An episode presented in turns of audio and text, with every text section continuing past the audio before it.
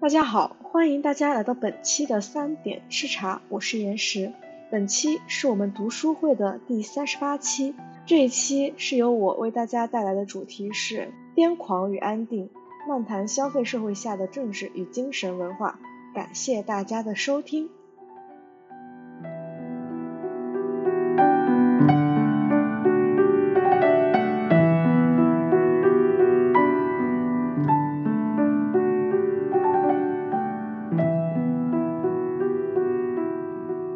这次的主题就是癫狂与安定，漫谈消费社会下的政治与精神文明，主要是基于《消费社会》的这本书的前半本，因为它一次性讲完一版，我觉得有点困难。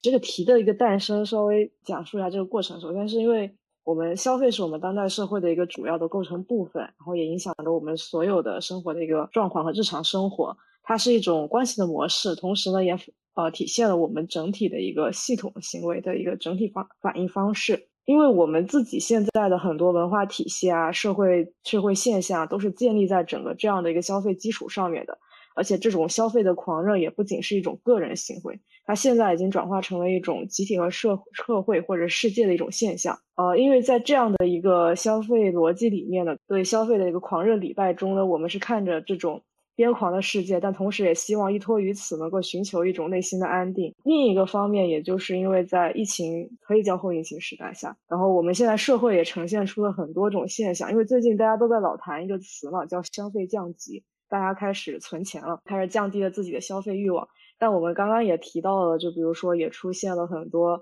报复性的消费啊等等。然后这种还同时伴随这种现象呢，也出现了一些像今年的下岗潮啊，然后。大家都有一些考公热呀，然后之前也出现了几个那个社会热点吧，比如说万柳万柳公寓啊，那叫万柳公寓嘛。后面的一些社会热点背后，它其实都体现的一个我们现在社会浪潮下面的人们的一种无奈嘛。然后这是我整体的一个想讲这个题目的一个原因。呃，首先因为我是基于《消费社会》这本书，所以还是先介绍一下这个书的作者，就是绕鲍德里亚。让鲍德里亚他的一个研究的生生活，或者是他的一个经历，其实蛮曲折的。他自己本身在正常的公考的时候，也不叫公考，正常的那个考学的时候，其实是一个落榜生。但他自在后后期一直发展到了当代著名的一个哲学家，或者说现代社会学思想家等等，和包括后现代的一个理论家。但他的一个。应该说是用词吧，或者是你看他写书的一个语言的用法，他并没有很偏学术向，然后比较直抒胸臆的那种吧，我个人感觉。然后这也是他的一些影呃书评人的一个观点，因为他自己本身是父母的话，一个是比较传统的，像祖父母原先是农民，然后父母又是公务员，他是一个非常传统的家庭，并不是属于那种少精英式，当时并不属于精英式家庭，所以。后来呢，他自己通过考学落榜的时候，也是他这段时间，也是被他自己称作比较失意的那几年。但他同时也没有放弃自己的一个理论研究的方向。然后最后他是在列菲弗尔的指导下完成了他自己社会学的一个博士论文，就是社会学的三种周期。之后就开始出书了。呃，为什么把这个书？写这么多呢，其实主要是为了对应到他自己对自身的一个评述。因为他自己的话是说，他二十岁的时候是一个荒诞的玄学家，三十岁的时候是情景主义者，四十岁的时候是乌托邦主义者，到了五十岁的时候是跨界，呃，横跨了各界面。到六十岁，他对自己的一个评定就是搞病毒的和传育的。呃，最后那个是我写的，因为他享年七十八岁。那么可以看到，《消费社会》是一九七零年发表，也就是他发表的第二部作品。一九七零年的时候，他正好应该是三十九岁，就处于情景主义者过渡到乌托邦主义者的这个时期，然后做了一个这样的对应。然后稍微讲一下情景主义国际，因为它也是一个情景主义国际的一个主要代表之一吧。然后之前在景观社会中也提到过，它主要的一个目的是批判资本主义，要对这个束缚个人、束缚人的一个社会和生活进行一个彻底的改革。然后主要分为三个阶段，也就是一九五七年到一九六二年的先锋派时期，那个时期还是以艺术批判和艺术创作与政治结合进行一个不能叫改革吧，应该是宣传为主要。然后到了一九二零年到一九六八年的时候，就是从分裂走向革命，那个时候就已经提出了很多像日常生活批判，发展到了一些景观批判等等。可以看到，也时间是能够对应的，因为消费社会是在一九七零年，基本上是属于第三个阶段，就是一九六八年到一九七二年的时候，那个时候就已经开始对整个社会及革命成果进行批判。然后第二个章节就是物的形式礼拜，主要分为三个部分。一个是讲物的极大丰盛，一个是灾难，第二点是灾难的完美诱惑，然后第三个部分主要是讲增长的一个恶循环，也就是从浪费和神话这两个角度进行展开。首先讲丰盛，丰盛就是我我们说的物的极大丰盛，特别直观的理解就是产能过剩，也就是物的一种丰盛和堆积的那种商品。最直观的一些例子，就比如说一些滞销的产品啊，其实每年现在也不要每年吧，就非常大频率的可以在媒体上看到，周期性的会有农产品啊，或者是畜牧业的一些产品进行滞销。然后非常典型的一个代表就是当年一九二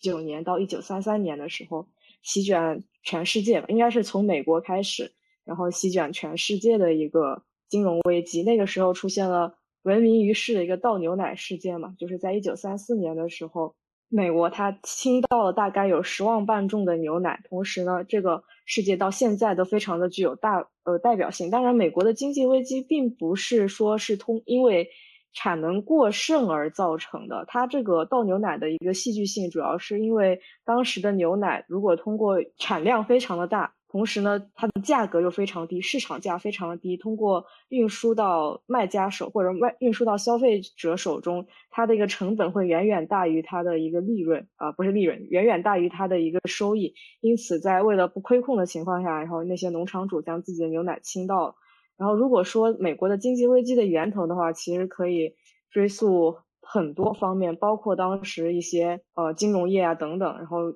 如果感兴趣的话，娱乐项的话可以看看《大空头》这个电影，然后主要是记述那段时间就是顶部的华尔街对于金融危机的一些反应。然后同时提到倒牛奶的话，在二零二一年的时候也非常有趣，也出现了一次大规模，哎也不算很大规模吧，在国内的一个倒牛奶的事件，就是当时我忘了是哪个牌子，蒙牛吗？好像是蒙牛的一个奶产品，然后当时是给那个。呃，选秀节目《创造营二零二一》和《青春有你三》，然后他们通过打榜的方式，直接跟自己的奶产品或者说跟这个商品进行了一个符号绑定。因为这样的一个事件，很多的粉丝购买了大量的一个奶产品，然后最后因为无法消费，把它倒掉。这两个故事，它其实背后都能够看到是生产的一种过剩，或者说供大于求的一个反应。但不同的是。呃，中国这次的一个癫狂的追星背后，其实更多的是广告和大众大众传媒，或者是说这种休闲方式背后丰盛的一个社会所带来的乱象。如果说前者经济危机倒牛奶是资本家或者是地产主他的一种无奈之举的话，那后者就是对消费的一种癫狂的礼拜。第二下。符号的一个意义，因为现在的商品的一个很大的，现在商品的一个很大的特点就是它其实更多的不是消费商品的实用性本身，而是去消费商品它本身所代表的那个符号。然后这个是之前写论文的时候，那个时候还是以。建筑，因为我我研究的是建筑表皮嘛，所以当时还是以建筑这个框架来写的这个论文小章节关于符号的一个传播的框架思维导图，但是它不妨碍引直接引用到消费层面。首先就是，如果作为符号的话，它需要有三个主体，一个是传播的主体，也就是信息源，然后还有个传播的媒介，也就是资本家会或者是它的生产者会把这个物品进行一个编码的处理。最后传播到受众，那么受众他会有一种自我解读，就是，呃，比如说之前倒牛奶的那个现象，它会自动的把我去购买牛奶跟我支持的 idol 会会那个叫什么上榜嘛，我也不是很清楚，我把跟那个 idol 的一个职业生涯做了一个自我脑海中臆想的关联的一个理解，然后通过这样的一个运转运作，实现了符号的意义。比较有代表性的就是百岁山的广告。其实我看了百岁山的广告的时候，其能直观的感觉到，他是希望以这种欧洲式的或者欧洲贵族宫廷式的一些场景和一些微剧情吧，来表达自己这个水是水中贵族这样的一个 slogan。但事实上，它也只是一个普通的矿泉水，厂家只是希望通过这样的一个大众媒体或者一个广告的方式，对这瓶水进行额外的添加一些附加价值，这就是符号的一个意义。然后第二点就是符码的操纵和这种操纵的连带制造其他的消费。呃，比较直观的来讲的话，就比如说。如果看到一个人他家里有很多豪车，或者他开了很多豪车，那么他的一个连带性的消费，或者他的一个连带性的关联，就是他家一定得有一个能够停下这么多车的车库的一个房子。然后这一点又可以直接引申到说明这个消费者他具有一个富有这样的一个身份形象。以此呢，其实也可以推导出的一个逻辑关系，就是在丰盛的最基本的一个意义形式，就是在堆积之外，物是以全套或者是整套的形式出现的，它并不是单一的一个商品，应该是一连串的商品，更确切的来说，应该是一整串的意义。所以，消费者在消费这个消费品的时候，他其实消费的是整套序列，他会诱导着你去从一个商品，然后逐步去购买。它的一整套的商品，比如说你去买游戏机，你一定会慢慢的去买它整套的游戏，然后再加上手柄，然后这一整套，或者是女生的话，你去买一一支口红，你慢慢慢慢也会把整套的从你的底液到你的眉笔一套都会买齐，这就是商品背后的一种逻辑关系。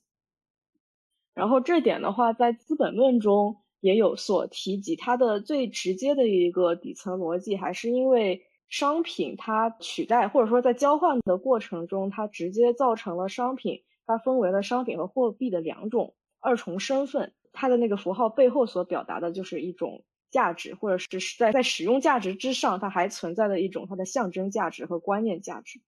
然后因为提到了富有嘛，然后刚好不知道大家有没有听过那个万柳书院或者那个什么万柳少爷最近这个梗，当时我还特意去查了一下，就是这是个什么梗，当时很好奇。大概就是讲北京的这个别墅，也不叫别墅区了，豪宅区，应该是豪宅区。我看了都忘了，反正是个很离谱的数字，反正好像是多少几十万一平米啊，怎么样？然后大概就是说有个人在那边发着定位，打了一个球，通过这个定位知道这个这个人家非常的有钱，通过他的家里的一些什么画呀、装饰呀等等，判定了这个主播非常的有钱，然后就有很多人疯疯狂的跪舔。大概就是以奴才自称，然后去后来这个事情愈演愈烈的时候，还有人写了一些信，什么手写信，希望自荐能够呃成为他受到关注吧，被那个所谓的少爷关注吧。这个少爷也打引号，因为我觉得现在叫别人少爷挺奇怪的，就容易让别人想到 KTV 的某种特殊职业。然后。呃，从这一点其实能够看出，这个故事它背后代表的是一种信仰，对现就现在的很多普通的大众的一种消费，把消费或者是把财富视为了一个非常非常神奇的地位。他们自觉的把消费跟有钱画上了等号，也就是跟富有画上了等号，同时把富有跟幸福又画上了等号。那么这样的话，就有一套。逻辑就是说，你消费越多的商品或者越高价格的商品，就代表着你拥有更多的幸福。这样的一个奇妙的逻辑关系在这样在这里。其实你说真的消费能不能让人真的会获得这种幸福，应该是不可能的，应该是不存在的。因为其实大部分的人他手握的这个商品，比如说你去买一个奢侈品，你手握这个商品，其实你是希望通过这个商品的符号去期待。它背后所代表寓意的那种幸福生活的降临，问题在于到现在的一个畸形的一个状态，就是很多时候人们直观的把富有和富裕跟幸福的一个符号积累化做了一个等号，这样的话就使得消费具有了一定的骗术的或者是欺骗或者是混淆的一个成分。那么消费如果有了很强的一个欺骗性，它就不再是单纯的充当一个劳动产品的这样的一个性质。第三个部分就是讲文化，就消费文化下面营造的一种环境与氛围。首先，第一点就是一个游戏性的游荡，因为目前的话，在《消费社会》这本书里提出这个概念，很大程度上是把它放到了一个杂货铺的一个定位和一个大型商城的定位。也就是说，在杂货铺的时候，人们不会把物品统一的放置，或者是。按照一个很明晰的规范去放置，而是把这个符号进行混放，使人们游荡在这些商品之间去寻找，把寻找商品赋予了一种游戏性。然后呢，文化在这个过程中就显现出来了，也就是文化中心逐渐就成为了商业中心的一个重要的组成部分。因为商品在这个过程中它被文化化了，然后它成了游戏的具有特色的一个物质，然后变成了华丽的一种陪衬，这也成为了整套消费逻辑或者消费资料的一个部分。就比如说现在看到的，像很多小红书去红，因为小红书我个人感觉是一个比较偏。轻资或者是小资的一个这样的平台，然后它在整个怎么说呢？包括把艺术也变成了一种符号，然后把游戏或者是把很多餐饮各个方面吧，都变成了一种符号性的一个东西。然后它将整个，所以我觉得它把整个，就你在那个小红书上浏览的时候，无论是什么商品，它其实都具有一种把商品的使用地位升华到一种氛围游戏。它主要是要体现出。呃，我很有钱，然后我是过着一种很小资的生活的这样的一种氛围，营造出这样的一种虚拟环境。然后第二点就是在这样的一个环境体制里面，人其实会变成了一种官能性的人。怎么讲？就是会有一种寻求一种直接的刺激和直接的快乐。然后在这种丰盛的物的包围下呢，我们变成了这种去寻求官能性的，或者是说我们去寻求一种直直呃直观的。直观刺激能够带来直观体验的一种生活，然后这种快节奏的生活，或者是在这种看似平庸但是又重复其并且高节奏的生活中，不断的去替代这种产品，或者不断的去替代这种丰盛的物的一种包围的状态，从而这就是我们现在的一种生活。就最简单的就是现在短视频对人的一种刺激，呃，经常会说去现在想要流量，就是你必须要做一个寻乐子的 UP 主。或者是你做深度的东西，已经没有多少人会去看了。一个好的电影的推荐播放量远远低于你去骂一个流量明星的一个播放量，所以在这样的一个市场面前，呃，如果你是只做好内容的话，很难养活自己。如果你并没有给观众提供一种直观刺激的和或者说所谓的奶头乐吧，但你是没有办法做到一个长久的经营或者是养活一个团队，相对困难。然后第三点的话，就是符号，其实它能够令人产生一种安全感，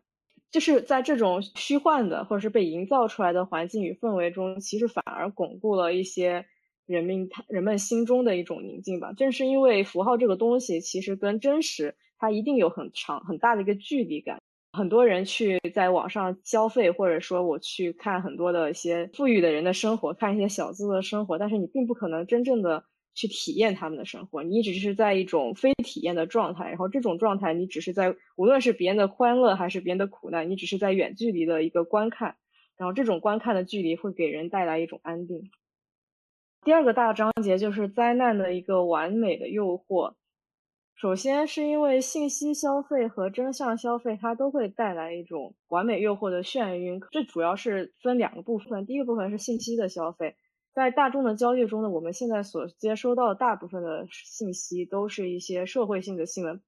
然后这种社会性的新闻其实包带有具有很强的一个普遍性的，包括我之前提到的万柳书院啊这些热点嘛，热点新闻啊这些基本上都是囊括在刚刚说的新闻类的这种信息。然后其实我我自己也是这种信息的一个消费者。另一方面，为什么会这么讲？因为是新闻它首先具有一定的真实性。但它的本质其实是将现实，或者是把将现实事件进行了一个戏剧化。它既是一种最真实的，但同时一旦由于我们的不在场嘛，和我们的不参与，但同时它也是一种幻影。所以这种幻影与真实的距离也加深了大家心中的安定。最直观来讲的话，比如说我们去看到很多世界上的一些政治新闻。然后很多的地方可能在经历着战争，这里就不直接讲了。一方面，我们肯定是在看到这样的新闻之间，每个人都会有自己的思考，但同时，因为通过屏幕屏障和网络互联网这一层关系呢，我们正好是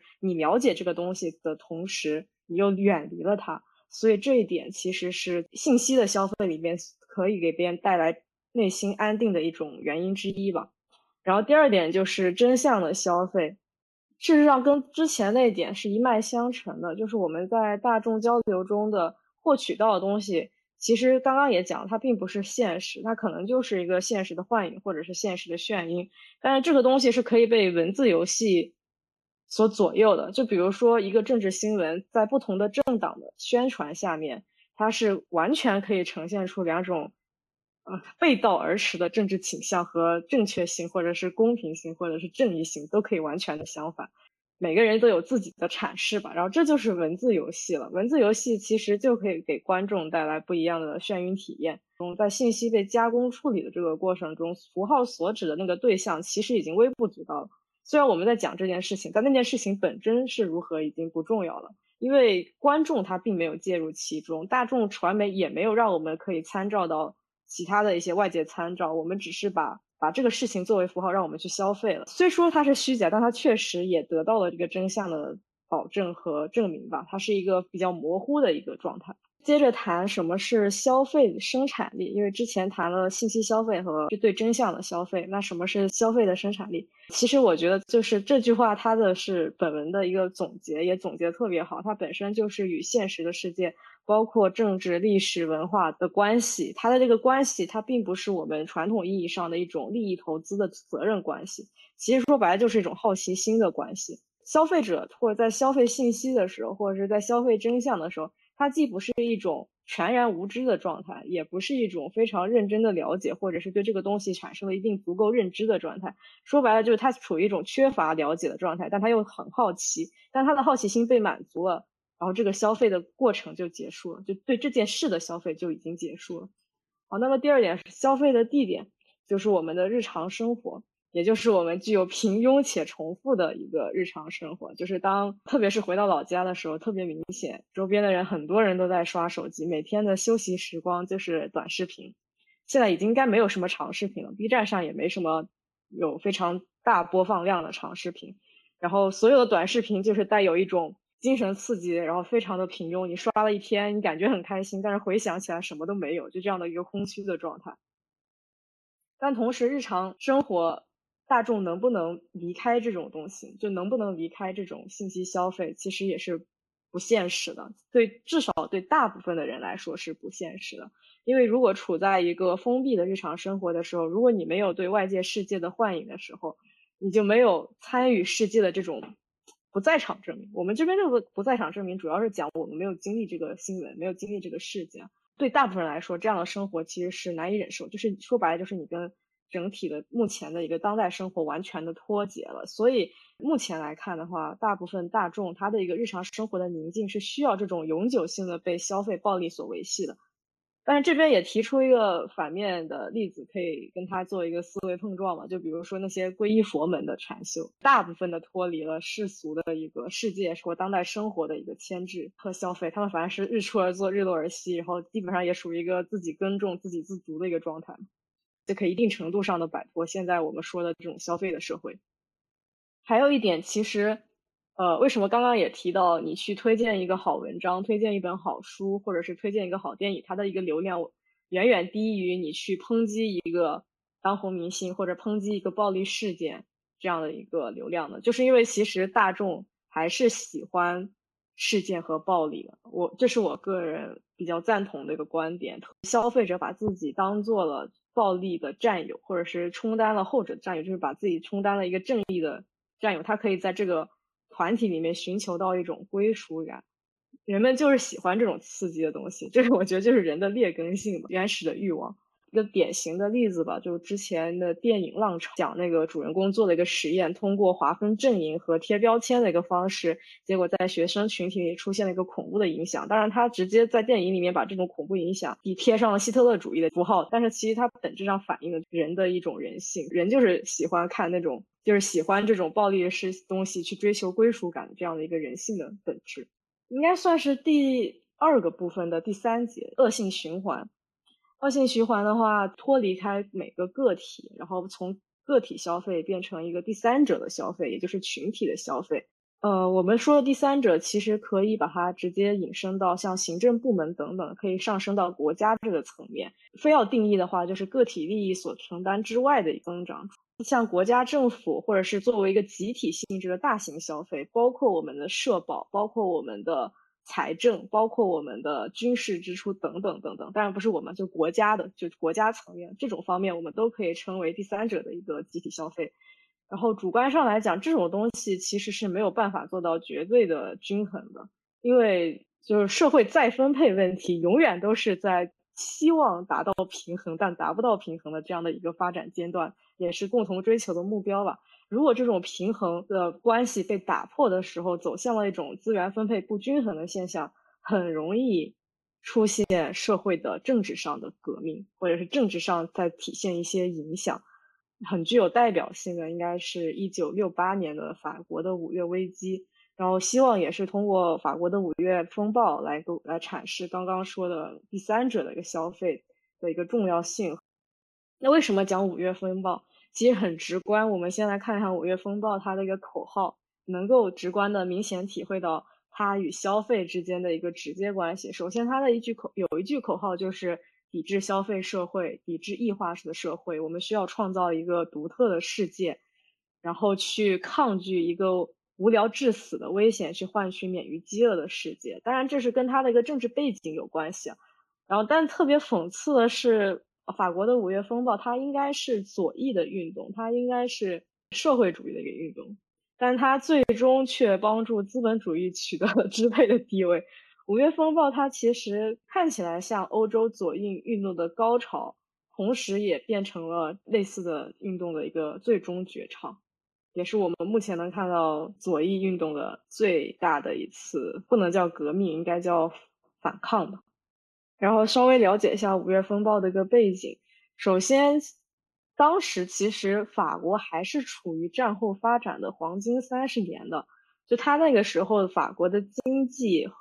包括科技，包括工业，都是得到了非常好的一个发展，但同时也出现了很多政治性的问题，特别是在后半段，也就五月风暴的前夕。我们看它的背景来说的话，往前推，就是一九四五年的时候，法国光复了巴黎，重建了共和国，也就是我们说的法兰西第四共和国。当时戴高乐就被踢出政坛了，因为戴高乐他并不支持。多党议会制的一个政体，他不觉得这个政体是正确的。同时，他先坚信，正是由于这个政体的缺陷，法国第四共和国国会会很快的倒台。事实也证明，证明他的预言也成真了。因为在第四共和国快结束的时候，法国的经济形势其实已经非常严峻了，通货膨胀也非常严重，预算开支也失衡。同时期呢，法国政府每月都需要向美国进行求助，以补偿它的一个外部外币的债务。那么到了一九八五八年的时候，戴高乐就上台执政了，成立了法兰西第五共和国。那个时候他也算是临危受命上的台，同时建立了紧急政府。然后这个戴高乐所建立的政府是一个中央部门有高度权威的总统制的国家。他一上台就推动了很多改革，然后这些改革也非常涉及面也非常的全面，包括农业改革。当时很多人反对，但后来证明他的农改是正确的。同时，也建立了核工业，建立了航天工业，发展了科研，为法国当时的科研奠定了一个基础。同时，他也鼓励了城市规划、城市开发、经济开发等等。所以在戴高乐的战执政到目前为止，哪怕他后来下台了以后，还是有很多人认为戴高乐是一个非常有远见的政治家。但同时，他后来的执政也出现了很多的弊端，比如说那个时候官僚主义和技术官僚或者权威。慢慢越来越大，然后权威化严重，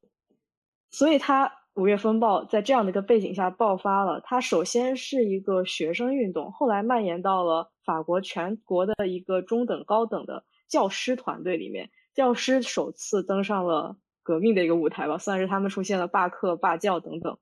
然后把整个运动推向了一个高度。最后呢，推向全面的全国的罢工的热潮。当时据统计，有一千多万的法国人参加了这次的罢工潮，也成为了欧洲历史上最大规模的一个罢工事件。如果你现在去搜五月风暴的话，一般来讲的话，都会写到直接的一个契机是当时法国青年和体育部长就那个米索夫前往巴黎大学的一个南泰尔学校，当时是一个游泳馆建立的裁剪仪式。有一个很能言善辩的年轻学子，他提出了为什么现在大学管控如此之严，然后男女宿舍分开，有各种的管制手段，然后限制了自由，大概是这样的一个背景。然后当时这个部长他并没有把这个东西引起重视，然后还调侃说：“那你可以去游泳池里。”大概是这样。哦，具体的细节就在这里不做过多的阐释。然后以此为一个契机，慢慢的引发起了一个轰动全国的学生运动。但其背后的主要矛盾是因为当时戴高乐政府的一个法国财政对教育的那个预算开支是远远落后于法国战后急剧增加的人口数，导致当时学生多，但是教育资源很少，或教育的财政支出很少，学生的就学环境非常的艰苦，而且当时也面临了一个很大的挑战，就是因为呃五月风暴前夕的话，整体的经济不是很好，这个经济已经是指办公，就是办公楼里面的。这种工薪阶层的环境非常的差，而且它的失业率非常的高，失业率在急速的攀升。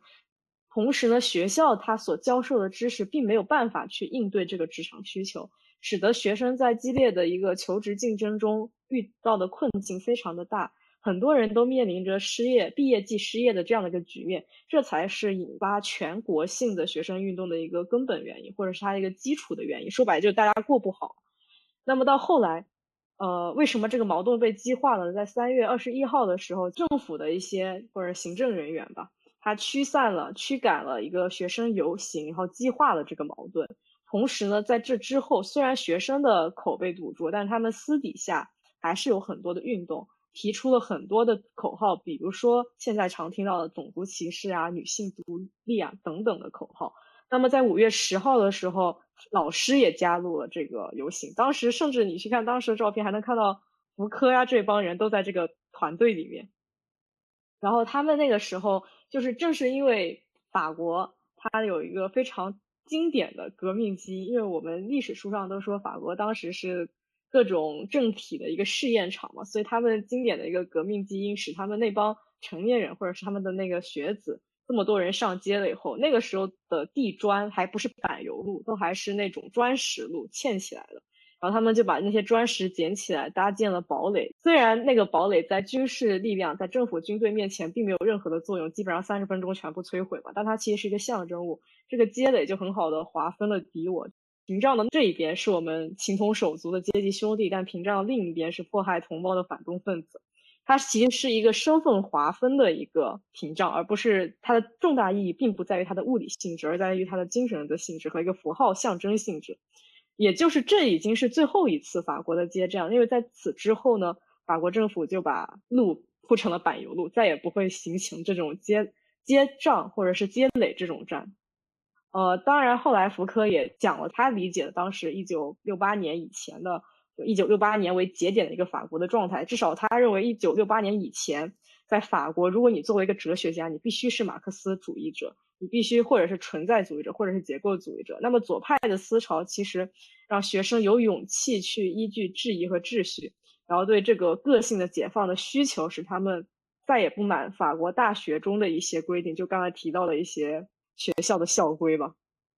好，而且。同当时，其实刚好中国也在做大型革命，然后同时他们对越战的也非常的不满，而且对中国传来的大革命的一个信息呢，有略微的误导，就他们并没有接收到中国当时正常正正的革命的现状，所以他接收到的中国大革命的信息也并非是真实的。但这些信息共同的鼓励着当时法国的一些年轻人，他将中国的同龄人作为榜样。希望用自己的力量去打破旧的不合理的秩序，建立起他们这个时代的新秩序和新结构。呃，按照他们自己说的话，就是戴高乐并没有不好，但戴高乐已经十年，他在这个位置待太久了，所以后人也把这个行动称为法国人的一个弑父行动。整个运动，如果说非要说一九六八年的五月风暴，后面还发生了很多事情，比如说戴高乐他有了两次宣讲，第一次的一个失败，由于抗议吧，导致整个法国他其实当时有点瘫痪的状态。后来的一个解决方式和他最后顺利下台都非常值得一看，这边就不展开讲，因为跟之前提到的消费社会就脱离就更大。所以我们进入下一个话题，下一个话题就是危害的神话，危害和神话。首先有一个前提概念，就是我们社会富裕起来的进步，它一方面是会带来工业革命和技术革命造成的后果，最典型的就是污染等等等等。我们说的另一方面就是来源于消费本身，然后我们这边讲的危害，其实就是说消费本身它逻辑下的一个危害。首先的话，第一点特别明显就是产品和设备的降级，在消费的逻辑里面。不是说技术越发展，我的产品就会越好，或者是 技术越发展，我的东西我就会升级，人们受到的服务和体验就会升级。恰恰相反，其实整个产品是在降级的。作为生产者的话，他是希望加速产品的一个老化和破坏，然后以此来达到产品的一个快速迭代，使得。消费者可以快速更换自己手中的产品，就比如说我们现在的手机，它即使手机的硬件还能使用，但在软件的更新上，它会降速你的手机，导致你没有办法去使用，你得马上的去更换你手上这个手机的产品，买新一代的手机。同时，这种现象其实它并不只是在物这一个层面上，它也会涉及到人，因为在马克思的1957年到1958年经济学手稿，它中间就提到了一个劳动异化的概念，也就是把人作为把劳动作为一种有交换价值的资源，也就是我们现在说的劳动力嘛。然后就是说现代资本主义对人的劳动的一种异化。那这种异化下，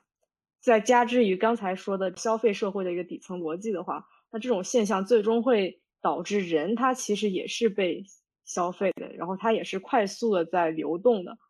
那么，如果劳动力在快速流动，或者是人在快速流动，它必然会造成职业的一种不稳定。人员的更新和循环的结果就是社会的负担会加重，就是你需要有各种的保险，包括你的失业保险等等等等。然后同时也会使人产生一种很不安全感，就是你随时会被面临着被优化的一个状态，也就是我们现在身边的一个现状。然后第二点，体系消费，也就刚才说的我们的一个。第三者消费、集体消费，就是说补偿性的支出，它是始终处于一种增加的状态，包括军事预算、包括财务、财政、财务或者行政的支出、福利制度等等等等，我们一直都在希望通过这些东西来提高人们的生活水准。但是很现实的一点是，整个社会的生产力在持续的发展，然后维持着这种体系的。发展下呈现出了整体社会物的一种增长和丰盈的状态，但是对每一个个体来说，其实我们又规规矩矩的回到了原始社会。每一个人到现在来说，都是在为生存，至少底层的人是这样，为了生存而竭尽全力的去找工作，竭尽全力的去奋斗。他其实很讽刺，底层人如果说为了生存而竭尽全力，自古都是这样的，从。封建，呃，从原始社会到封建社会一直如此，但只是说到现在这个时代下，我们的生产力已经在这么发达，或者是我们的物已经在如此极大丰盛的情况下，还有如此鲜明的一个反差，着实非常的讽刺。也就是说，我们的生活状态并没有随着社会生产力的发展而逐渐变好。然后第三点的话，就是数值神话，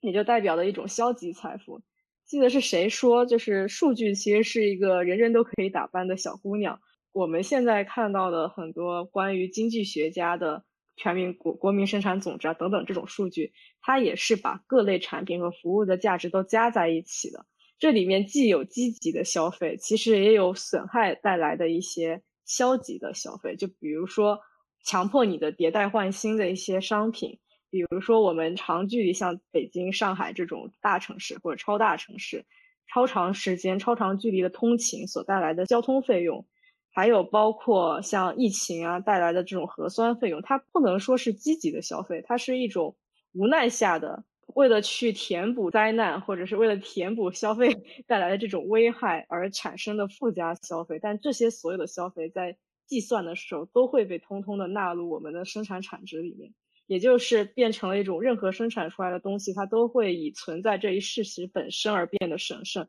它把生产或者是把存在神圣化。呃，最后一个概念，哎，就讲浪费，或者说现在的浪费也是基于一种一种破坏性的挥霍仪式。首先，我们现在看到的刚才说的有些商品强制的去迭代，不是以生产为目的，不是以使用为目的，而是以浪费为目的。或者是以它的死亡和消亡，或者是以产品的自杀为代价的一个提前安排的为目的的生产。其实这就是弱化了它自身的一个使用价值，去除了它的一个时间价值，希望去服从于一种时尚的，呃，赋予一种时尚价值，去高速迭代它的一个更新，这就就造成了一种极大的浪费。其实，在现在这个社会，并没有达到所谓的产能如此的丰盈丰富，达到使每个人都可以过上很好的生活。但是，其实每一个人都在极力，或者是每个集体都在极力打造这种稀有。但这种稀有，它并不是建立在我拥有很多东西上去展示的，而是建立在我可以浪费很多东西去展示。在任何时代，贵族他都会去利用这种没有任何意义的消费，或者是浪费吧，不能叫消费，都会用这种没有任何意义的浪费去表达自己的富贵，或者是这种白花钱，我可以把钱甩出去来表现或展现我自己很富有。这一点其实跟我们平时想传统认知里面。希望通过需求去积累、去计算，而能够积攒下节约下的财富的一种表达方式，正好是相反。这种两种心理的诉求或心理的表、心理表达，库存它取代了匮乏，成为了现在焦虑的一个标志。我们并不会，很多商家并不会因为资源短缺而匮乏，但是他会焦虑，我有很多的存货无法去倾销出去，这样的一个心理的诉求。所以需求其实逐渐被创造所取代了，那么摧毁商品导致这种慢性堕落，它仍然是替代，目前来说仍然是替代生产的一种根本方法。消费它只是处于生产和摧毁的一个中间环节，而不是一个终极目的。最后一句吧，就是我们虽然批判浪费，但是其实也没有办法去改变这种癫狂的消费社会。也同时，这种癫狂是与安定相生相伴的一种消费社会，所以看似癫狂的背后，它自身也有消费社会的一个紧密逻辑和体系了。最后也进入了一个讨论环节，时间也差不多了，然后提出了这样三个问题，就是想问问大家，面对消费社会这种热话题有什么看法？包括之前提到种种的一些热点，然后如何看待？现在如何去看待浪费？或这个引号这个大的浪费范畴下的一个概念，大家如何去评判？最后一点，虽然现在的产能过剩，虽然现在产能非常的丰富，但是我们依然走向了这种为生存而奔波的现实困境吧。想问问大家如何看待当下年轻人的一个处境？然后这就是我本期的一个内容。感谢大家的收听。本期读书会分为上下两期，下半期为讨论环节，请大家不要走开，我们下半期精彩继续。